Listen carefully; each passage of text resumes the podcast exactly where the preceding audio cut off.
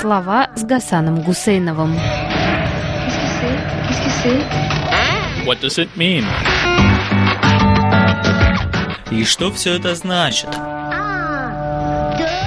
Американская журналистка Дороти Томпсон работала в Германии корреспонденткой с 1924 по 1934 год. Она была, среди прочего, первой женщиной-руководительницей корпункта и первой американской журналисткой, которой дал интервью Адольф Гитлер за два года до прихода нацистов к власти. Интервью это вышло в 1932 году в журнале «Космополитен», а еще через несколько месяцев статья превратилась в книгу «Я видела Гитлера». Противоречивые впечатления от Гитлера, схваченное Томпсон и в высшей степени ответственно зафиксированное ею, оказалось не по зубам широкой публики. Портрете будущего военного преступника они увидели только психологию, жалкую ничтожную личность, воплощение серости – а в утверждении, что приход такого человека к власти в Германии нельзя себе даже вообразить, люди увидели социологию, да еще и, как стало ясно в 1933 году, социологию ошибочную. На самом деле социология была в первом, а психология во втором утверждении. Просто для Томпсона и для других людей, осознавших социальную суть вождя немецкого народа, его возможный приход к власти был психологически неприемлем неприемлем именно потому, что журналистка при личной встрече сопоставила три важные для Томпсона реальности. Во-первых, образ, облик, повадки, речь человека и собеседника. Во-вторых, немецкое общество, в котором Томпсон варилась почти 10 лет.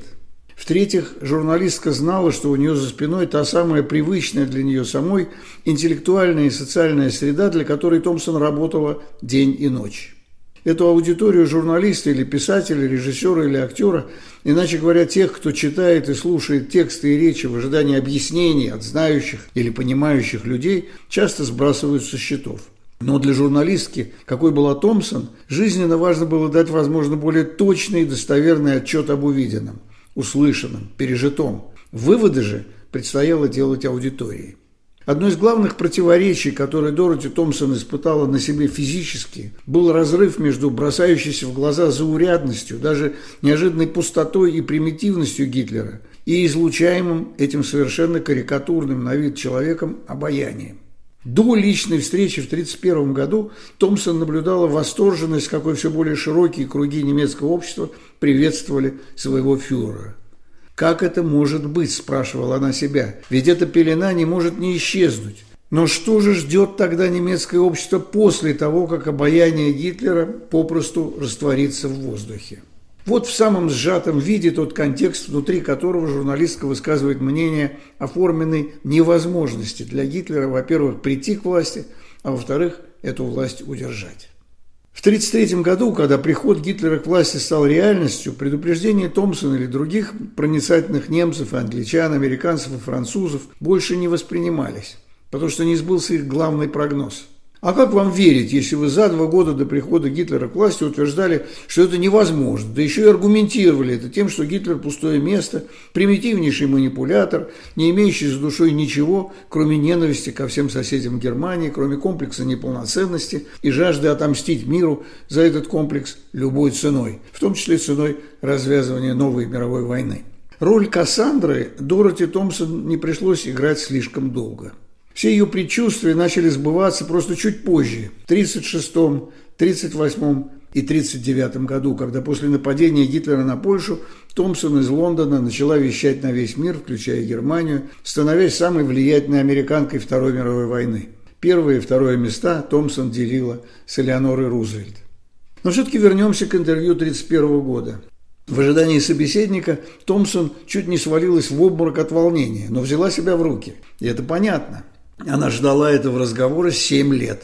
За эти годы она брала интервью у выдающихся людей, от Зигмунда Фрейда до Льва Троцкого. А тут лидер движения, идущего к власти, но почему-то не желающий общения с американской журналисткой.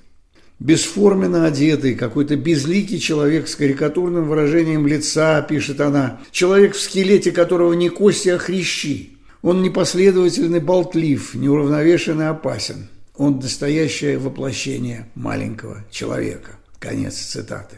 Как и другие, наблюдавшие его вблизи журналисты или психологи, Томпсон находит у Гитлера признаки, обеспечившие ему успех. но при этом она сохраняет уверенность в невозможности развития этого успеха. Вернее, не так. Томпсон шла на интервью в полной уверенности, что Гитлер непременно станет диктатором Германии. Все семь лет грозно нарастающей популярности нацистского движения Томпсон работала журналисткой в Германии. Но в ходе разговора она решает, что совершила ошибку и признается, что теряет это уверенное понимание. Не поддавшись на популистскую риторику, на позу, которую принял Гитлер во время разговора, Томпсон одновременно понимает, откуда берется магия воздействия этого человека, взвинчивающего себя самого в ходе разговора, но и все больше уверена в невозможности его прихода к власти. Он пробуждает в своих сторонниках нечто такое, в чем они, может быть, и сами боялись бы себе признаться, как в слишком низменном. Месть обидчикам, презрение к инородцам и иностранцам. А тут на глазах у всего мира происходит форменное заголение. Томпсон вдруг увидела, что ее собеседник никакой не собеседник, что она для него крошечная толпа из одного человека – которую ему предстоит заворожить, загипнотизировать. Журналистка должна поверить, что он даст миллионам безработных сначала тяжелую работу в суровых условиях, зато потом раскатает перед всеми волшебный ковер власти над всей Европой. Но она ему не верит. Точнее сказать, она верит ему, что он этого хочет, но она не верит в то, что это ничтожество может затеять нечто грандиозное, захватив власть в стране. В сущности, грандиозное действительно имело место – случилась грандиозная мясорубка. Странные народы принесли грандиозное число жертв. И вот Томпсон слушает грандиозно абсурдную мотивировку для войны на континенте, еще далеко не пришедшую в себя после разрушений и смертей Первой мировой. Как только я вступила в комнату Адольфа Гитлера, пишет Томпсон, я была уверена, что увижусь с будущим диктатором Германии. Но не прошло и 50 секунд, как я поняла, что это не так. Мне понадобилось меньше минуты, чтобы оценить поразительную незначительность этого человека, вот уже семь лет державшего мир в напряженном ожидании. Конец цитаты. Но и Гитлер почувствовал в вопросах Томпсона ловушку. Великие времена требуют великих людей, но так ли это? И не идет ли к власти в Германии маленький человек, спросила она.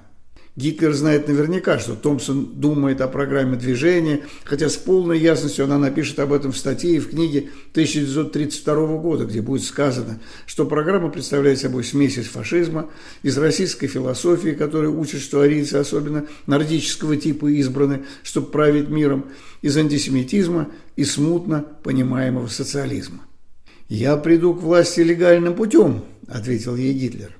Тогда я распущу парламент и отменю Веймарскую конституцию. Я создам авторитарное государство. Когда речь зашла о Франции, следовательно, о Версальском договоре, Гитлер был сдержан в своих заявлениях вопреки тому, что говорил публично.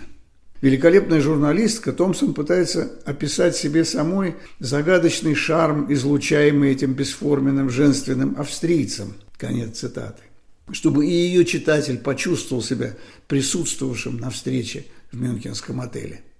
Она проработала для интервью «Майнкампф», беря именно оттуда ключевой пассаж. «Я должен оценивать речь государственного деятеля перед своим народом не по тому впечатлению, которое она производит на профессора университета, а по тому эффекту, который она оказывает на народ».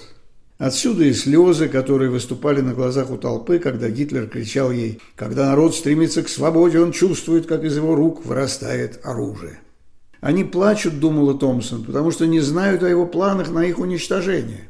Потому что основная масса его сторонников – люди, потерявшие все после Первой мировой войны. Есть другие, взрослые, солидные, понимающие устройство лжи и демагогии. Как может быть, спрашивает Томпсон, что одни и те же враги у Гитлера, евреи, одновременно названы изнеженными, ни на что не пригодными демократами и могущественными кровожадными плутократами. Извольте выбрать, или евреи, лишенные фантазии рационалисты, или они склонные к мистицизму космополиты-заговорщики. Нельзя одновременно пить чью-то кровь и быть не имеющим крови интеллектуалом. Но все эти аргументы не воздействуют на маленького человека, потому что тот и сам так мыслит. Вернее сказать, сам так мыслил бы, если бы мыслил, а не голосовал сердцем за того, кто утрет слезы и отомстит за все обиды, мнимые и настоящие. Так что вовсе не легковерие повело народные массы за коварным соблазнителем. Но что это за закон, заставляющий целую популяцию идти убивать других и стремиться к смерти самим, журналистка, социолог и психолог не сказала. Удивительное дело, но в переводе на другие языки книга Дороти Томпсон полностью вышла только в 2018 на французском и в 2023 на немецком, через столетие после того, как американская журналистка приехала на работу в Германию.